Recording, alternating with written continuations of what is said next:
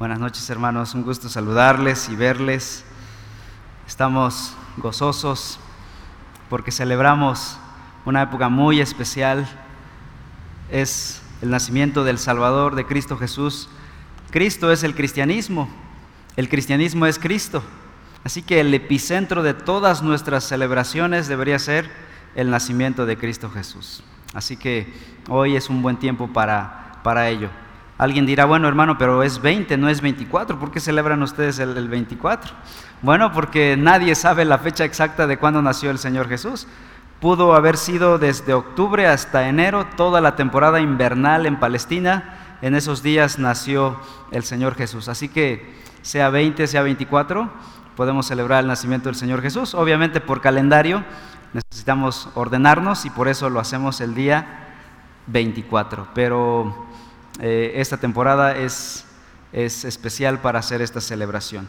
Todos sabemos de qué se trata esta historia, el nacimiento de nuestro Salvador. Sin embargo, hay un significado más amplio de solo el mero nacimiento de Cristo y solo la, la, Navidad. De hecho, algunos hemos reducido la Navidad hasta incluso solamente el árbol de Navidad, incluso Santa Claus y otras cosas, los regalos y a eso hemos reducido la Navidad. Pero la Navidad es mucho más que eso, mucho más amplio que todo ello. Y en esta noche yo quisiera tomar estos minutos a continuación para comprender un poquito más el significado global del nacimiento del Señor Jesús, de la venida de Jesús. ¿Por qué vino Cristo Jesús? ¿Había necesidad de que viniera de esa manera en que lo hizo? ¿O había alguna otra alternativa divina? Para que viniera el Señor Jesús. Y para ayudarnos a comprender un poquito más el significado de la venida del Señor, quiero usar tres objetos que fueron instrumentos en esta gran drama, en este gran drama de la redención, que fueron icónicos a lo largo de la historia bíblica. El primero, unos delantales de hojas. El segundo, un pesebre. Y el tercero, una cruz. En primer lugar, los delantales. Génesis 3 narra que los hombres se hicieron unos delantales de hojas. ¿Para qué? Para ocultarse de Dios. Dice el versículo 7 de Génesis 3, entonces fueron abiertos los ojos de ambos y conocieron que estaban desnudos y cosieron hojas de higuera y se hicieron delantales. La pregunta es, ¿por qué se hicieron delantales? ¿Qué están ocultando estos hombres, estos primeros hombres? ¿Por qué se ocultan de Dios? ¿Hay algo que tengan que confesar? Bueno, es lo que vamos a descubrir a continuación. Dios, capítulo 1 de Génesis, creó el hombre de forma perfecta. ¿Cómo sé que el hombre fue creado perfecto? Bueno, dice Génesis 1, 26 y 27, pasaje muy conocido por todos. Y dijo Dios, hagamos al hombre ¿A imagen de quién? A imagen, a nuestra imagen, dijo Dios, conforme a nuestra semejanza. Versículo 27. Dios entonces creó al hombre a imagen suya, a imagen de Dios lo creó, varón y hembra los creó. ¿Esto significa que fueron creados? Perfectos. ¿Por qué? Porque fueron a la imagen, fueron hechos a la imagen de Dios. Dios es perfecto. Entonces, estas criaturas, aunque criaturas, eran criaturas perfectas. Y luego más adelante en ese mismo en esa misma sección Dios da un mandato en el capítulo 2, versículo 16 al 17. Los crea y después les da este mandato. Y el Señor Dios ordenó al hombre, de todo árbol del huerto podrás comer, pero, hay un pero aquí, del árbol del conocimiento del bien y del mal, no comerás, porque el día que de él comas, ciertamente morirás. Aquí hay un mandato. Dios ordenó al hombre, puedes comer de todo, excepto de tal árbol. ¿Qué hizo el hombre? El hombre, vean lo que hizo capítulo 3 ahora de Génesis. Nos acercamos a este pasaje con el que iniciamos. Versículos 1 al 4. La serpiente, era más astuta que cualquiera de los animales del campo que el Señor Dios había hecho. Y dijo a la mujer, y dirás, esto parece una fábula porque yo sé que los el único lugar donde los animales hablan es en las fábulas. Bueno, aquí ustedes van a ir descubriendo a lo largo de la historia bíblica que realmente no es la serpiente la que está hablando. Digo, porque si un día mi perro me habla, yo me desmayo, ¿no? No es que esté hablando la serpiente, la serpiente está aquí eh, siendo instrumento de la serpiente antigua que dice Apocalipsis que es Satanás y diablo. Aquí está ocurriendo la primera posesión demoníaca en la historia de la creación. ¿Quién fue la primera poseída? Una serpiente. ¿Y por qué eligió Satanás a esa serpiente? Bueno, muchas razones. Aquí de entrada dice que era más astuta que los demás animales, así que se aprovechó de ese instinto natural para llegar con la mujer. Ahora, yo creo que Eva tenía suficientes razones como para decir, aquí hay gato encerrado. Nunca me ha hablado un venado, una vaca, ninguna mascota me habla, el único que me habla es mi esposo. ¿Debería yo escuchar a este, a este animal? Pues vean lo que hizo la mujer le dice la serpiente, con que Dios les ha dicho, no coman de ningún árbol del huerto. De entrada no es lo que dijo Dios, ¿verdad? Dios dijo, coman de todo, excepto de uno. Y aquí la serpiente mentirosa está cambiando y dice, no coman de ninguno. Versículo 4. Y la serpiente dijo a la mujer, ciertamente no morirán. ¿Qué está diciendo la serpiente? Lo que Dios dice, no es verdad. Aquí entra una nueva voz que dice, Dios dice esto, pero yo digo esto.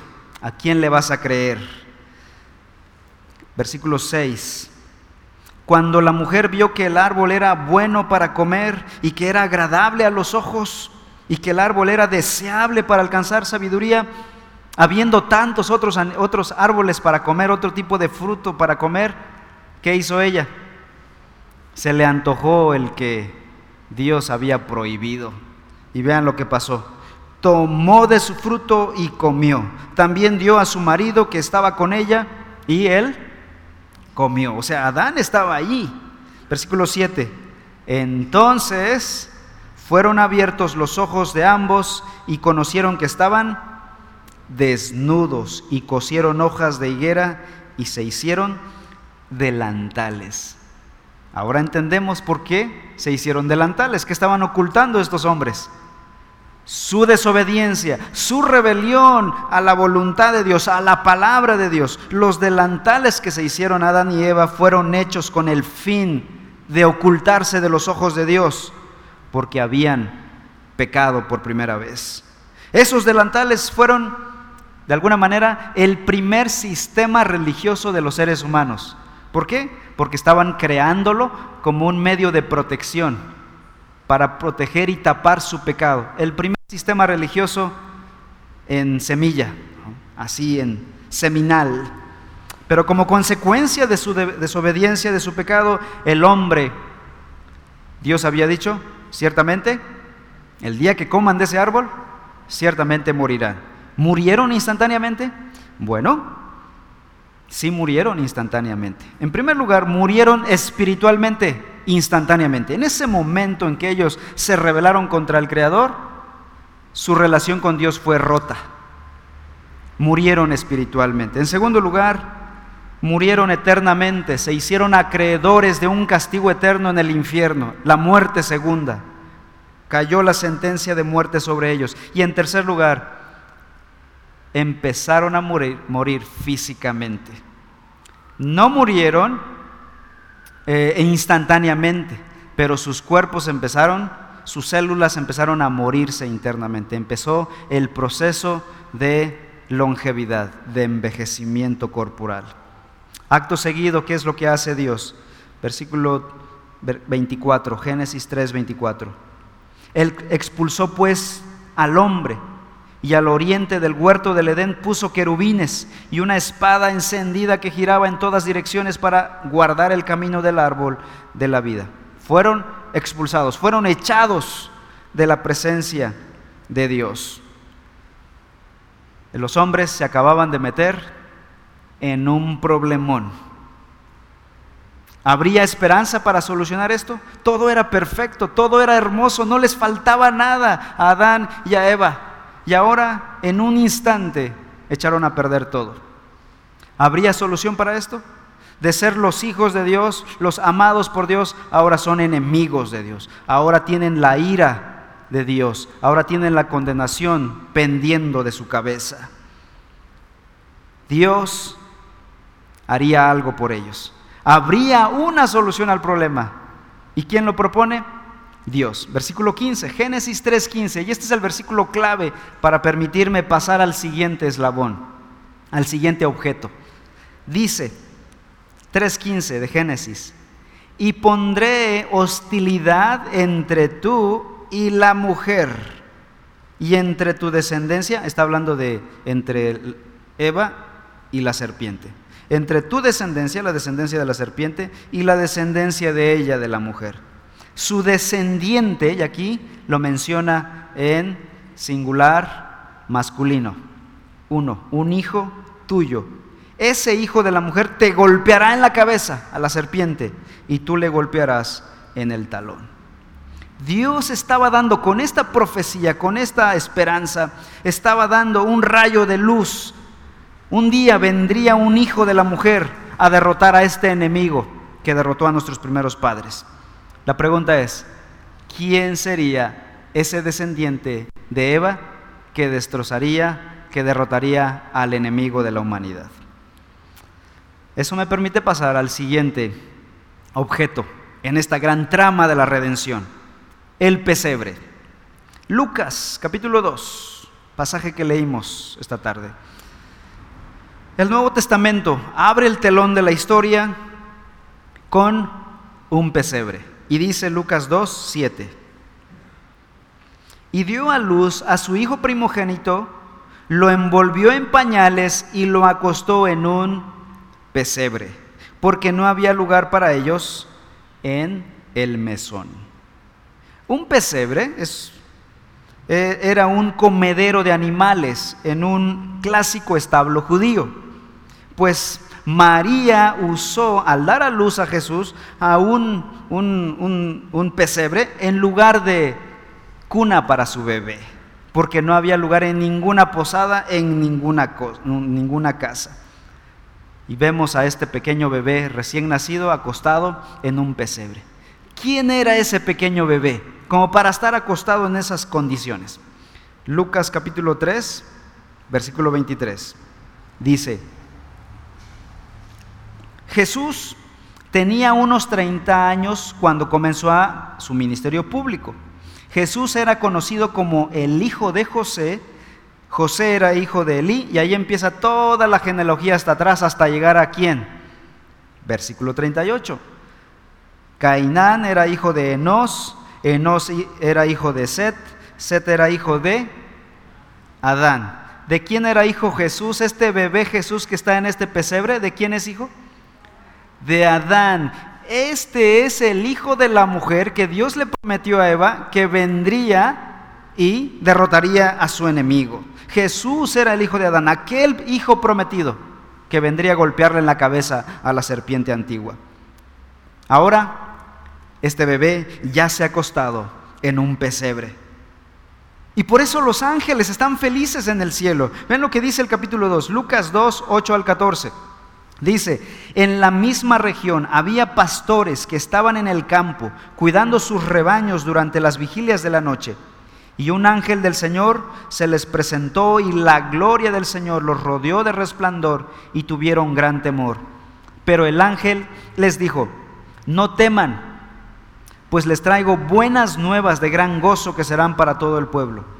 ¿Por qué? ¿Por qué habrá gran gozo? Porque les ha nacido hoy en la ciudad de David un Salvador, que es Cristo el Señor. ¿Quién es ese bebé que está en el pesebre? Es el Salvador.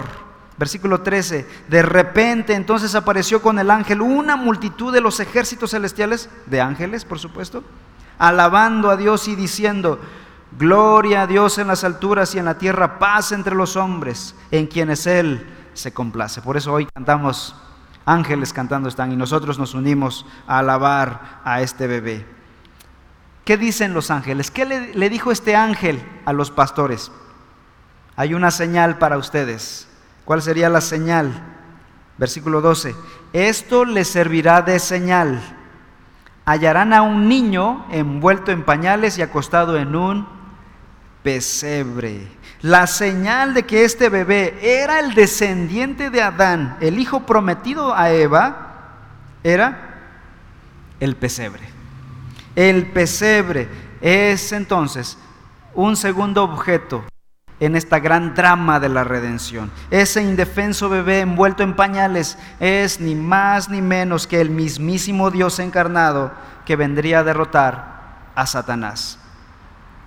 Los hombres intentaron cubrir sus pecados delante de Dios con delantales. ¿Y qué pasó? Fracasaron. Fueron echados de la presencia de Dios. La muerte vino sobre ellos. Todos los hombres, desde Adán hasta, los, hasta el presente, mueren, mueren, mueren. Hay una estadística que dice que del 100% de los hombres, el 100% muere. Todos morimos. Está la maldición de la muerte sobre nosotros. Pero dice Lucas 2.11, pero he aquí, les ha nacido hoy un Salvador que es Cristo el Señor. La pregunta es, ¿cómo lo haría? ¿Cómo este pequeño bebé que requiere de cuidados maternales sería el que daría el golpe letal a esta serpiente monstruosa? ¿Cómo podría enfrentar este pequeño bebé en pañales al poderoso Satanás?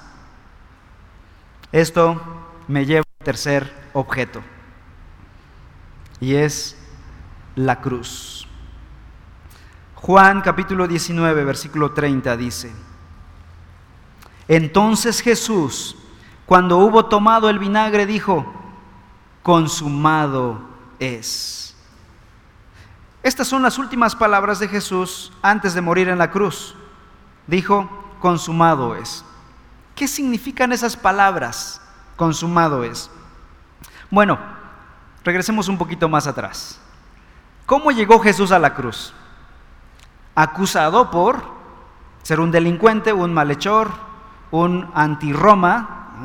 Esa fue la acusación, sin embargo, era una acusación falsa. De hecho, pagaron a eh, testigos falsos para que declararan alguna falta sobre Jesús y no fue hallado ningún testigo falso sobre Jesús. De hecho, Pilato, la máxima autoridad romana que condenaba a muerte a los hombres en el, territorio palestino, declaró tres veces que Jesús era inocente. Juan 18:38 dice, Pilato les dijo, yo no encuentro ningún delito en él. Luego más adelante, capítulo 19, versículo 4, Pilato salió otra vez y les dijo, miren, lo traigo fuera para que sepan que no encuentro ningún delito en él. Y finalmente, 19:6, Pilato les dijo, ustedes pues lo toman y lo crucifican y se lava las manos él, este Pilato, ¿no? Porque yo no encuentro ningún delito en él. ¿Y qué dijo la multitud ante el veredicto de la máxima autoridad? Versículo 15. Fuera, fuera, crucifícalo, gritaron ellos. Así que versículos 17 y 18. Tomaron pues a Jesús y él salió cargando su cruz al sitio llamado el lugar de la calavera que en hebreo se dice Gólgota, donde lo crucificaron. ¿Qué hicieron aquí los hombres? Crucificaron a un inocente, a alguien que no tenía delito alguno, ningún pecado, como dice Hebreos 4:15, sin pecado. Aquí uno se pregunta, ¿cómo Dios, el, Padre de Jesús, el Todopoderoso, el que todo lo puede, cómo permitió que los hombres mataran a su hijo Jesús si era inocente. Ah, bueno, Dios tenía otros planes. ¿Se acuerdan de la historia que venimos contando desde Génesis? Dios está aprovechando la maldad del hombre, de los asesinos humanos, del pecado de los hombres, para cumplir un plan mayor. Colosenses capítulo 2. Acompáñenme a Colosenses capítulo 2 versículos 13 al 15.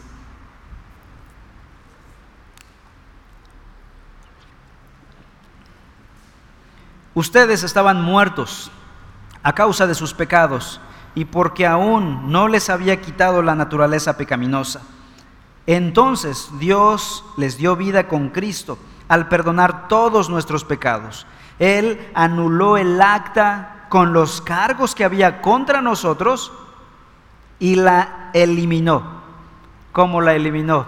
Este cargo que traíamos desde Adán hasta el presente. Dice el versículo 14, clavándola en la cruz. De esa manera, versículo 15, desarmó a los gobernantes y a las autoridades espirituales, los avergonzó públicamente con su victoria sobre ellos en la cruz.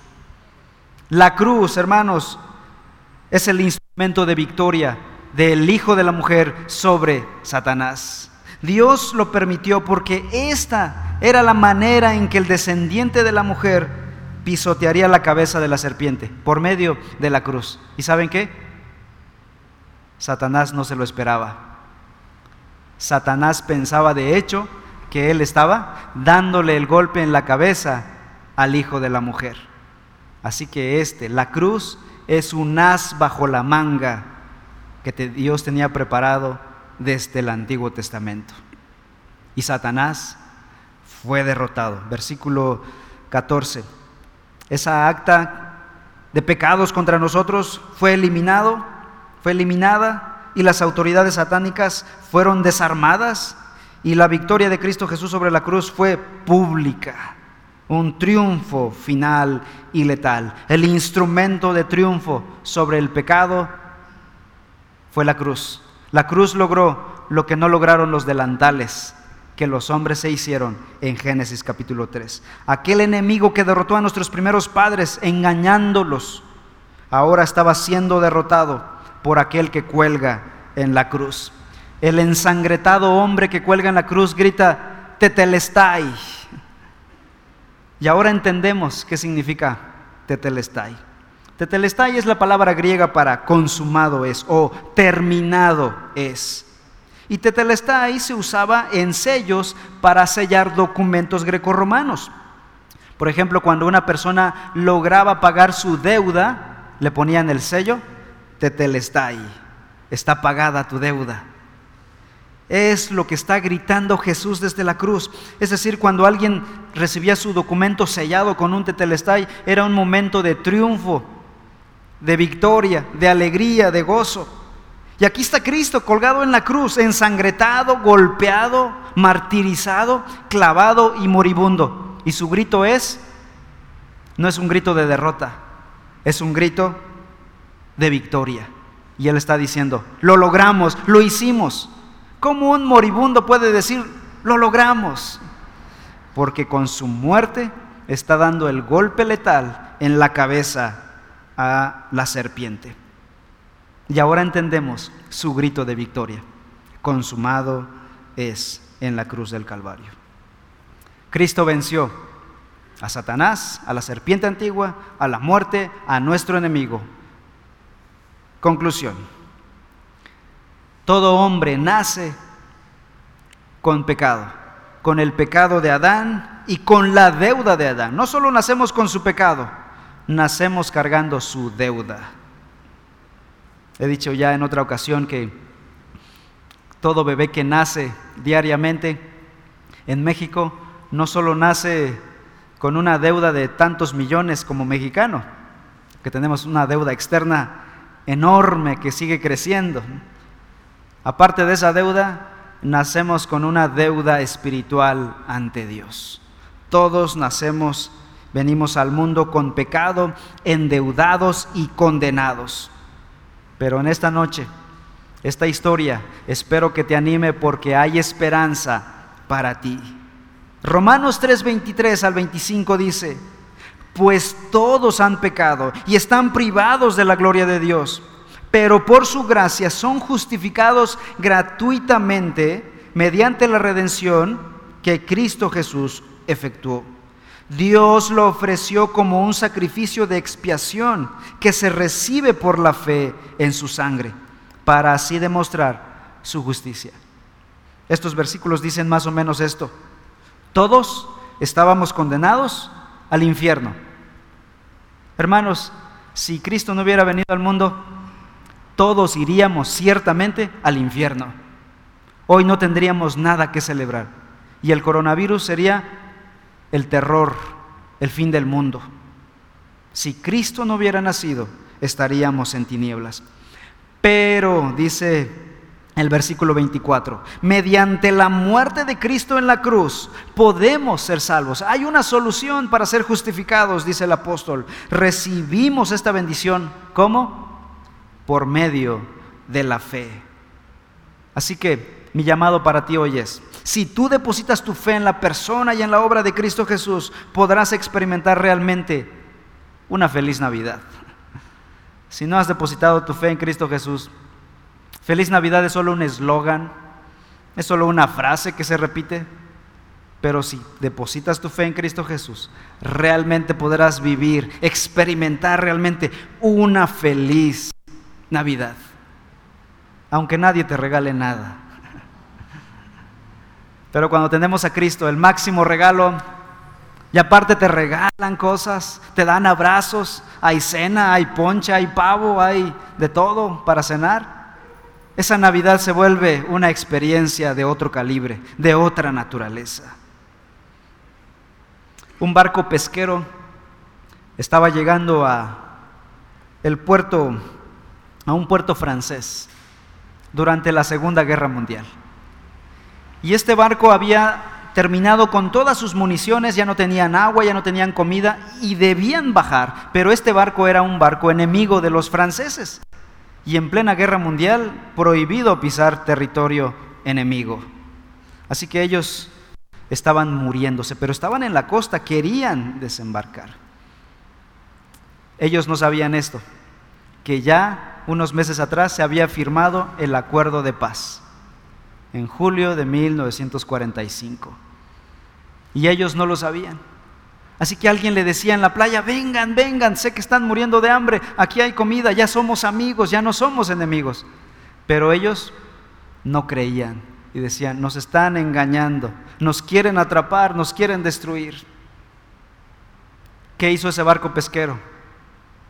Se quedaron en la costa a morir de hambre, sabiendo, aún cuando ya se había hecho la paz con su enemigo o se acercó para tomar la paz y todos los beneficios de esa paz? Realmente no lo sé. Mi pregunta es para ti. ¿Qué vas a hacer tú? Cristo ya hizo la paz entre Dios y los hombres con su muerte en la cruz. ¿Te vas a quedar a mirar o te vas a acercar en fe en la persona de Cristo Jesús? Mi oración es que vengas a Cristo en fe. Oremos. Padre Celestial, en esta hora te damos toda la gloria, todo el honor por la obra de Cristo en el pesebre y después en la cruz, para tapar realmente nuestro pecado, para cubrir nuestra maldad. Nuestros primeros padres intentaron cubrir su maldad a su manera, con su propia religión, pero fue un fracaso. Sin embargo, lo triste es que muchos hombres hoy siguen cubriendo su propia maldad con sus delantales de hojas, de buenas obras, de otras cosas humanas, pero que no tienen ningún efecto. Cuando tú ya moriste en la cruz y ya hiciste la paz entre Dios y nosotros. Así que Dios, yo te pido que muchos vengan a Cristo Jesús y experimenten realmente lo que es una feliz Navidad para siempre. En el nombre de Cristo Jesús. Amén. Que Dios les bendiga, hermanos.